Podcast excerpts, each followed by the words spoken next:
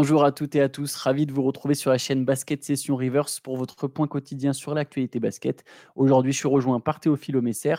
Alors avec Théo, on va décrypter ensemble l'actualité. Il, y a, un peu de matière quand même euh, ce vendredi en fin de mois d'août, notamment grâce à Yanis. Théo, Yanis Antetokounmpo, qui, qui a donc donné une interview au New York Times, interview dans laquelle il met un, on peut appeler ça un petit, coup de pression, euh, pas déguisé pour le coup, euh, envers la direction des Bucks c'est-à-dire que Yanis Antetokounmpo est éligible à une extension euh, euh, le mois prochain, mais aussi l'année prochaine.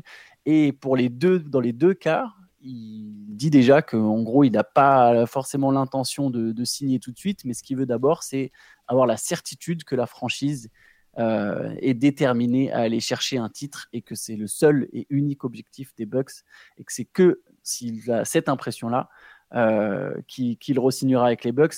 Est-ce que tu penses que c'est juste un petit coup de pression ou est-ce qu'il y a peut-être quelque chose derrière? Bah écoute, non, je pense que c'est un, je pense que c'est vraiment un coup de pression. Par contre, euh, surtout au vu de ce qu'on a pu voir euh, ces dernières années, je trouve que c'est beaucoup, c'est fait avec beaucoup d'élégance en fait. D'une part parce que il reste du temps pour que pour que Milwaukee puisse prendre l'information euh, et, s'assurer de, rester compétitif. C'est pas euh, comme parfois on l'a déjà vu où c'est euh, genre trois mois avant le début d'une saison où un mec qui dit ouais si, on n'a pas l'équipe qu'il faut, je veux me barrer. tu sais que de toute façon l'équipe elle peut rien faire et que toutes les autres équipes regardent en disant bah ouais mais venez faire des deals avec nous et qu'en gros ils vont se retrouver avec le couteau sous la gorge et ils vont être obligés de sacrifier tout leur avenir pour récupérer deux mecs en fin de carrière et essayer de, de satisfaire leur star. On sait que ça ça marche pas. Donc déjà il y a ça.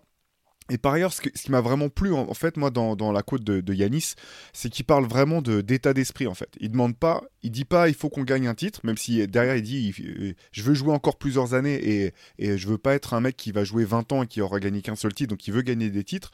Mais ce que, j'ai aimé, moi, c'est vraiment, c'est sur l'état d'esprit, c'est est-ce que tout le monde est sur la même longueur d'onde dans ce qu'il demande? Est-ce que tout le monde est prêt à faire les sacrifices euh, que moi je fais en étant loin de ma famille, en me donnant? Donc, euh, j'ai trouvé que c'était vraiment, t'es plus sur, on parle tout le temps, t'es de culture de la gagne, de culture dans certaines franchises. J'ai eu l'impression que Yanis, finalement, c'était là-dessus qui mettait l'accent. Sur effectivement, bien sûr, que l'équipe et le, le roster soient compétitifs, mais euh, y il y avait un aspect qui m'a plu, moi, qui était de il faut qu'on soit tous ensemble sur les mêmes objectifs, qu'on soit déterminés et qu'on soit prêt à fournir le boulot pour nous mettre en, position de, pouvoir gagner. C'est comme ça que j'ai ressenti euh, sa déclaration. Et euh, bah, comme souvent avec Yanis, quand même, j'ai trouvé que c'était euh, bah, assez rafraîchissant finalement de voir, de voir une superstar s'exprimer de cette manière-là.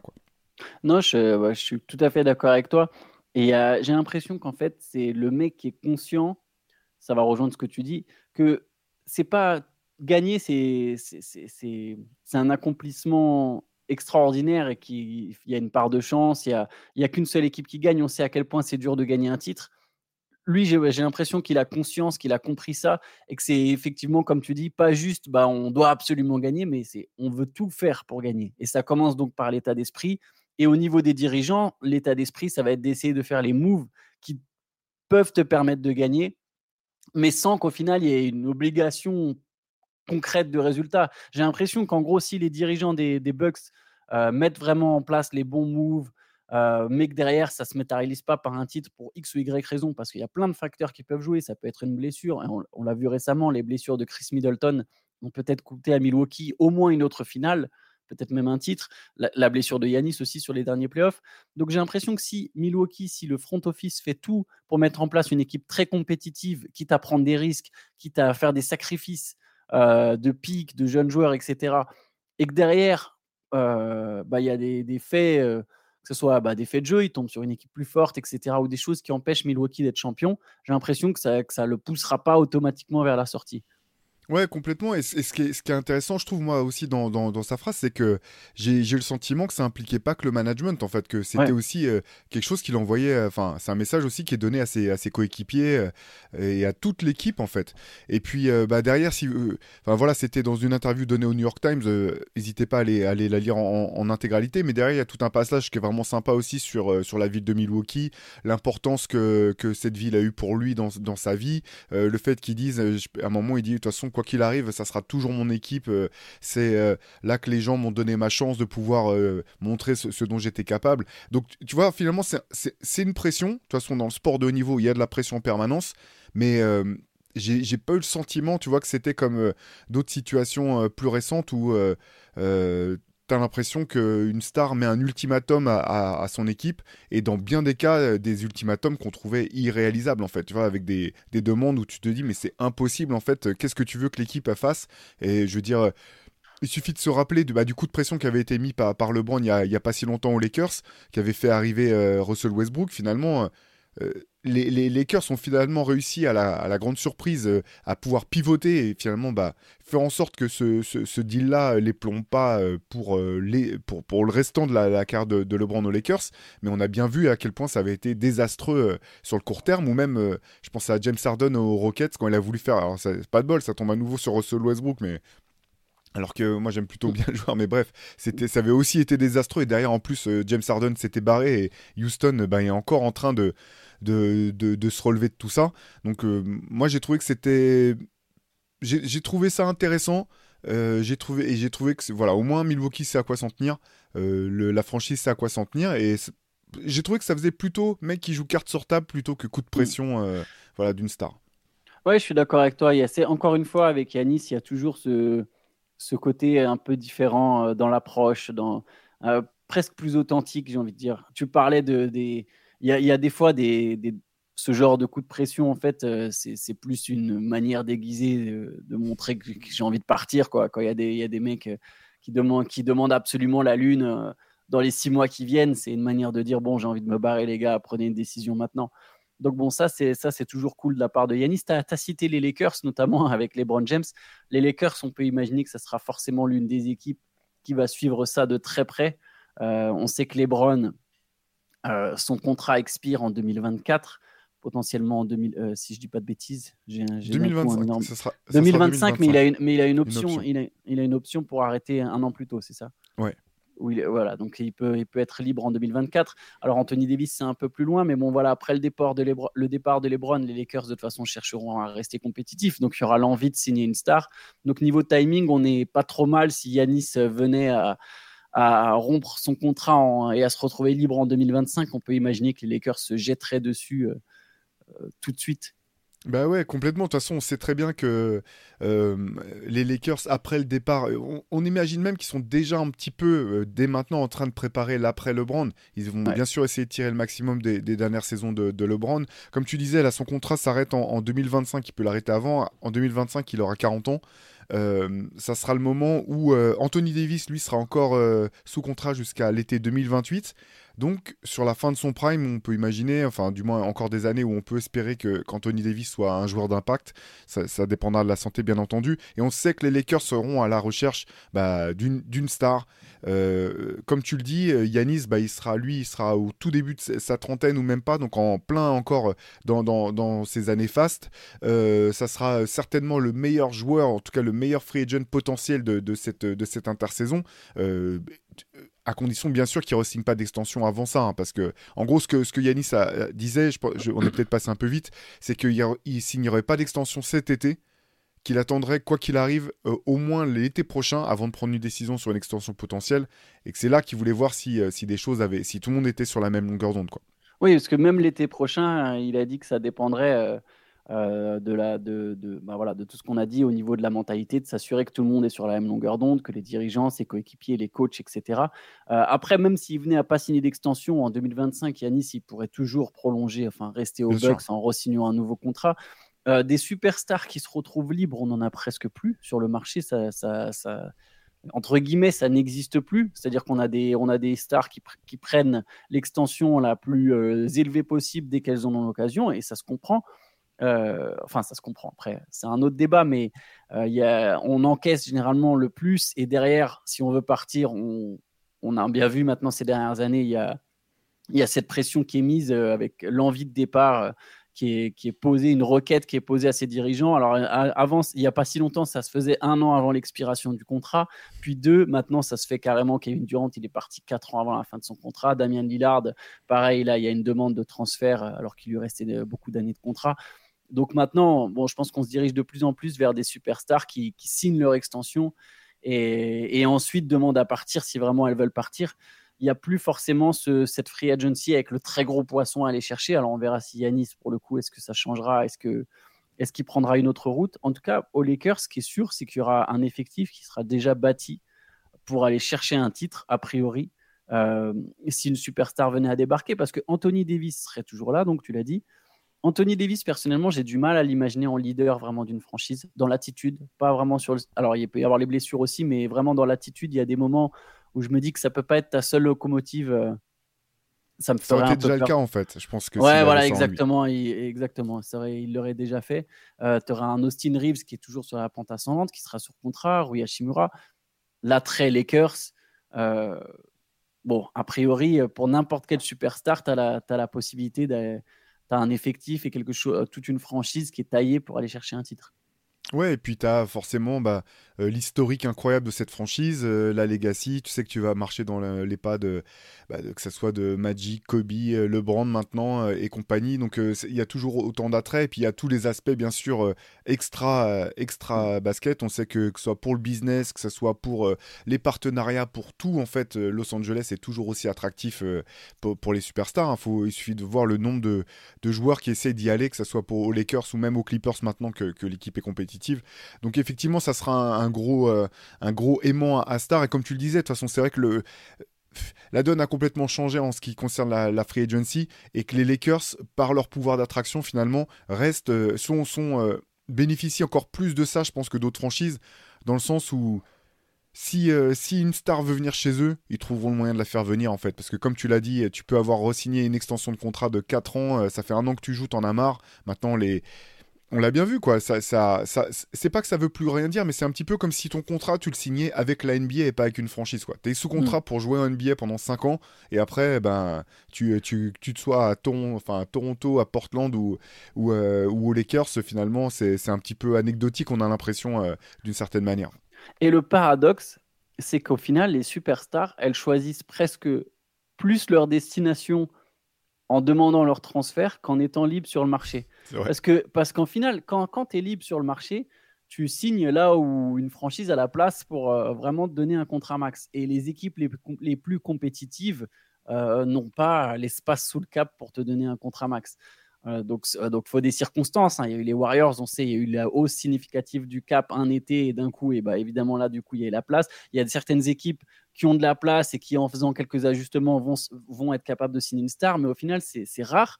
Alors que quand tu demandes ton transfert, tu donnes ta liste de destinations préférentielles. Et on a bien vu que souvent les joueurs finissent par obtenir gain de cause et être envoyés là où elles l'ont demandé, ou en tout cas dans des équipes compétitives. Et les Lakers, on en revient, les Lakers, en fait, c'est une équipe qui constamment euh, va être citée par la plupart des stars. La plupart des superstars, elles mettent les Lakers dans leur liste de destinations. Euh, je pense que même quand LeBron sera plus là, ça ouvrira encore plus la place. Je pense qu'il y a des superstars, pas qu'elles n'ont pas envie de jouer avec LeBron, mais elles veulent être absolument le numéro un, numéro un. Quand il y aura plus LeBron, c'est la porte ouverte en fait.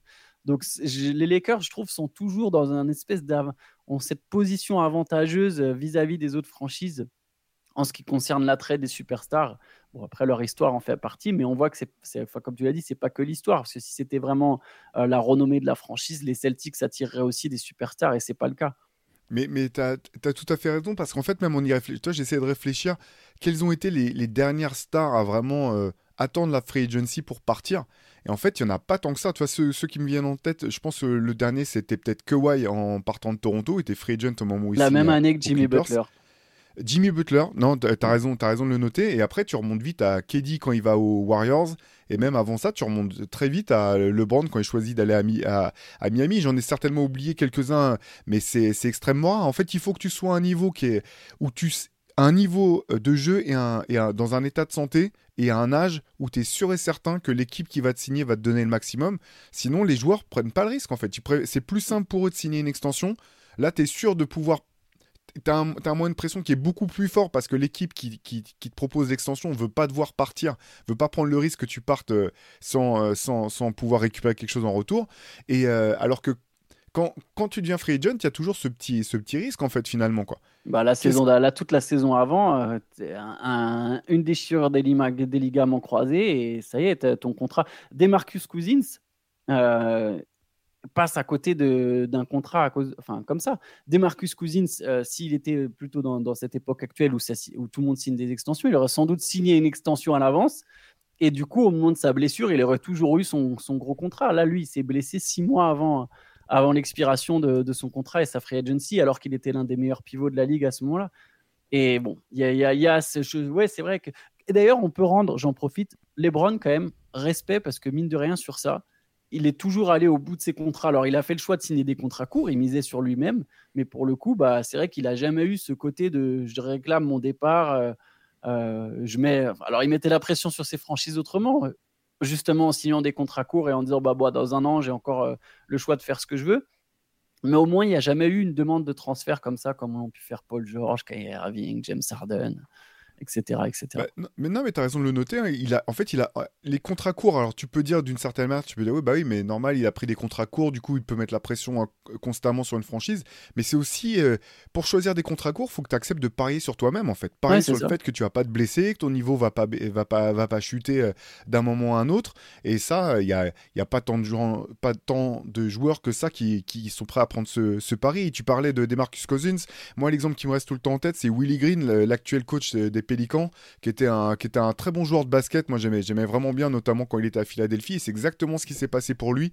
Il sortait de sa meilleure saison. Il allait, alors c'était pas une superstar. Hein. on n'est pas sur euh, ce type de, de profil de joueur, mais venait de signer, de, finir une saison, une saison, sa meilleure saison. Il s'attendait, voilà, justement pouvoir tester le marché pour aller chercher la plus grosse offre. Et il s'est fait les ligaments du genou pendant l'été, alors qu'il était encore free agent. Et derrière, il a jamais pu signer le gros contrat auquel, euh, euh, qu'il espérait. Il a continué à faire une belle carrière malgré tout euh, dans un rôle de, bah, plus de vraiment de role player, backup, etc. Mais ça, je pense que c'est limite le premier truc que tous les agents de joueurs disent à leurs joueurs quand il y a ces discussions-là. Euh, je, je, garantis que voilà, tu dois avoir euh, des Marcus Cousins et Willie Green doivent être dans les exemples que, que, les agents sortent à leurs joueurs systématiquement. Quoi.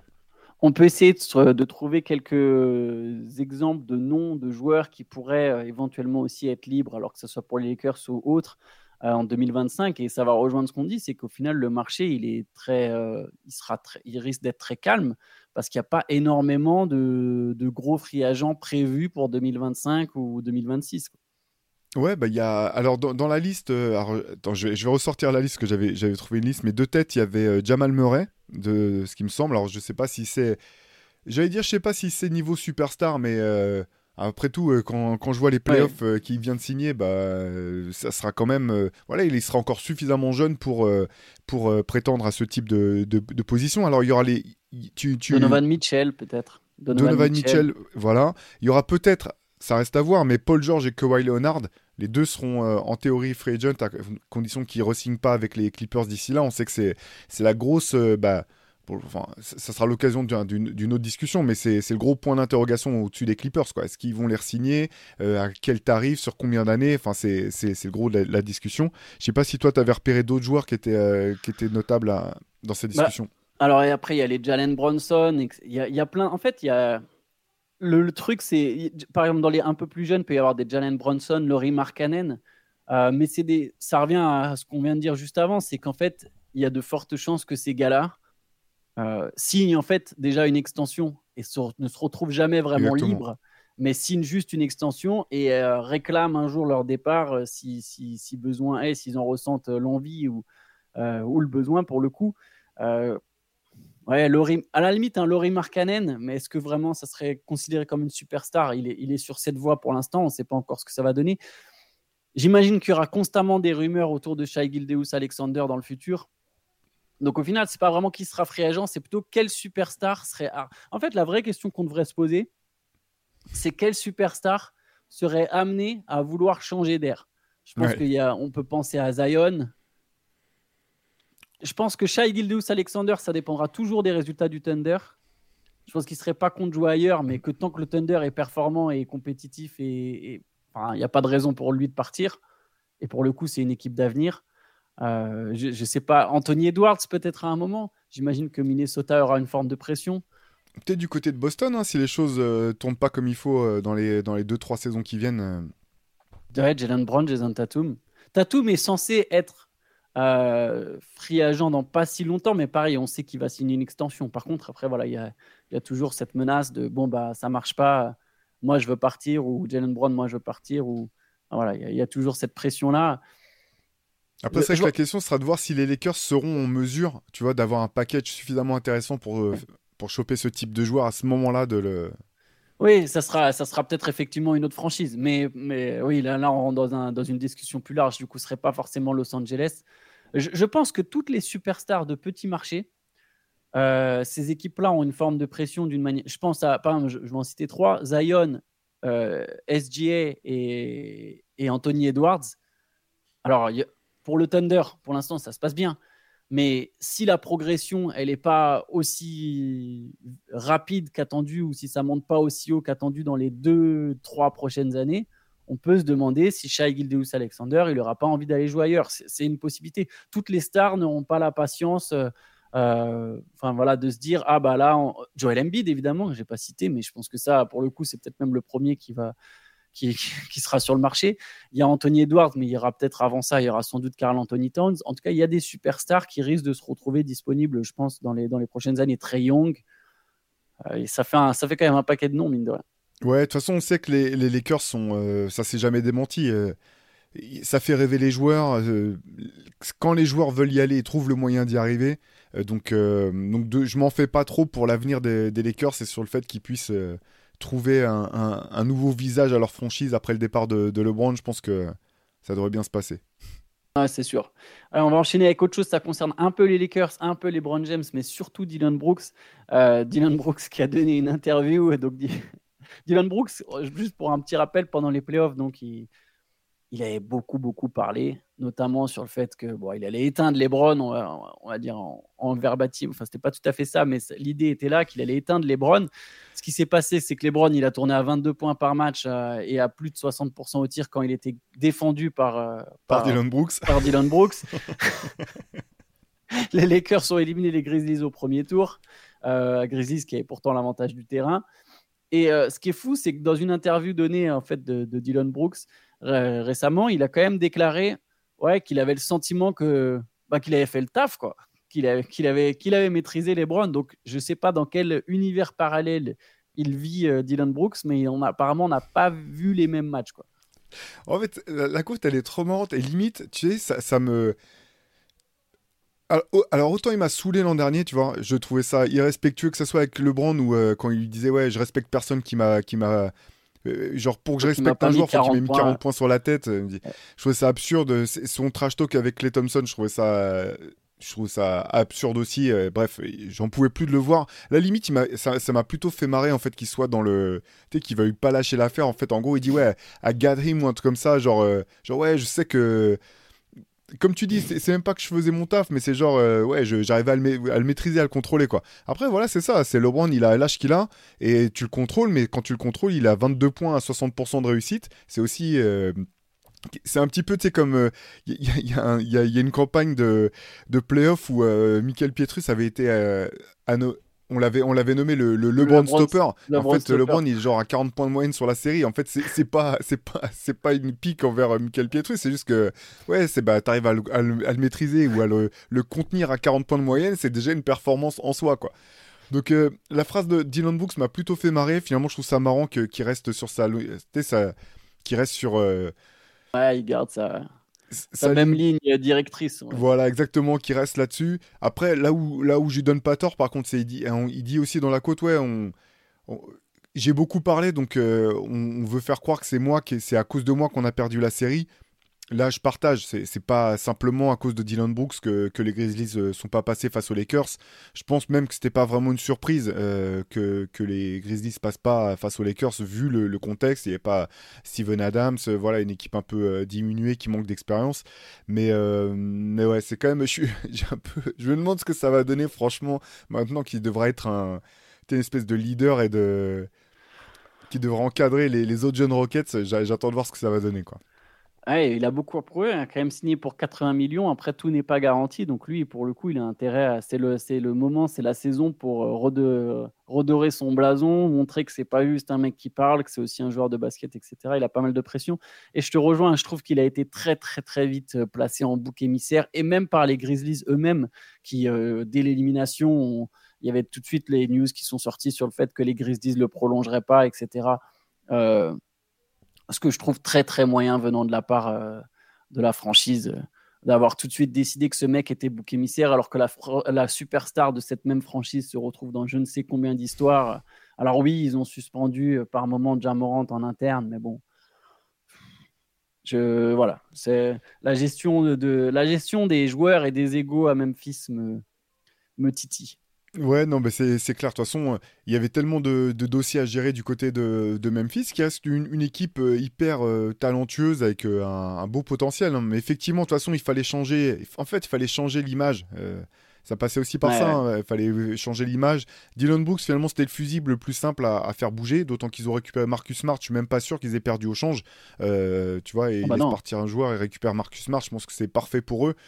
Donc bon, c'est effectivement, comme tu dis, il a servi de bouc émissaire, de fusible, mais c'est aussi ça, hein, quand tu joues ce rôle-là, tu es du, du, bad guy, tu, faut, tu sais aussi que c'est ça qui, t'attend potentiellement, ça te permet de qu'on parle de toi, ça permet souvent aussi bah, finalement que si tu es performant, tes performances soient encore... Euh, plus amplifiées que si tu étais un joueur un peu neutre dans, l'attitude. Mais par contre, il faut aussi que tu saches que quand tu te plantes, eh bah, tu vas t'en prendre deux fois plus euh, dans la tronche et que tu, tu peux être le mec qui saute. T'as tout à fait. C'est vrai ce que tu dis sur les performances parce que mine de rien, un Dylan Brooks là, qui parle pas, avec le même jeu, en fait, il peut se retrouver en dehors de la ligue. Et regarde, et c'est, je, vais prendre un, mec sur lequel, euh, voilà, sur, dans la, sur la chaîne Basket Session, on aime bien se moquer de lui de temps en temps, mais Patrick Beverley. Un Patrick Beverley sans l'attitude, il est plus en NBA en fait depuis longtemps. Il aurait même jamais été en fait. ouais, c'est parce qu'en en termes de niveau de jeu, Déjà, même sur la défense, hein, ça fait bien longtemps que Patrick Beverley, c'est plus un des meilleurs stoppers de la ligue. Quoi. Et pourtant, il a encore cette espèce de réputation. Il y a encore des franchises qui le signent constamment. Il trouve des contrats. Euh, comme quoi, oui, c'est intéressant à souligner que il bah, faut être prêt à effectivement encaisser si ça marche pas, mais ça aide aussi, euh, ça ouvre des portes. Ouais, ce qui est marrant surtout, c'est que tu sais, les, Canadiens ont cette image aux États-Unis d'être euh, hyper neutre, hyper gentil, même tout doux, etc. Et c'est trop marrant de voir, euh, de voir Dylan Brooks, tu vois, qui est, peut-être l'un des Canadiens les plus en vue maintenant en NBA, de par ses, pas, pas, forcément par ses performances, hein, parce que c'est pas le meilleur des Canadiens, bien sûr, mais euh, du moins par le, volume qu'il qui occupe dans l'espace médiatique. Ouais, ouais c'est clair. Lui, s'il aurait dû faire comme Tony One Savage et se mentir sur, sur son passeport. Faire... non, non, mais non, non, je suis américain, rien à voir. je suis né dans, je suis né dans l'Ohio, de quoi vous parlez? Mais enfin bon, voilà, on va refermer la page Dylan Brooks. On va terminer ici ce CQFR. On se retrouvera. Alors aujourd'hui, il y a un match de l'équipe de France de basket hein, à 15h30 heure française contre le Canada. Euh, ouverture de la Coupe du Monde. Il y a des matchs dès 10h. Il y, il y aura Dylan Brooks du coup. Et il y aura Dylan Brooks avec un gros duel avec Nicolas Batum. Euh, on suivra évidemment tout ça. Il y aura un live Twitch dans la foulée du match. Donc n'hésitez pas à vous connecter sur Twitch. Euh, il y aura Benjamin qui sera là pour faire un débrief, pour parler avec vous de tous les sujets que vous voulez, mais notamment de la Coupe du Monde. Ce sera un live post-Coupe du Monde, spécial Coupe du Monde. Et nous, on se retrouvera lundi. Lundi, on se fera un CQFR euh, du résumé du week-end. Donc, pour le coup, on parlera de deux matchs de l'équipe de France. Euh, celui de vendredi, donc d'aujourd'hui, et celui de dimanche. Donc voilà, donc n'hésitez pas à, nous retrouver sur YouTube lundi pour faire un débrief complet du week-end, notamment des matchs de l'équipe de France et des autres matchs de la Coupe du Monde. Il y aura l'entrée en matière de toutes les équipes. Et, euh, et donc sur Twitch, dès aujourd'hui, après le match, dans la foulée du match, il y aura donc un live. Et voilà, bonne journée à tous. Salut à tous, bonne Coupe du Monde.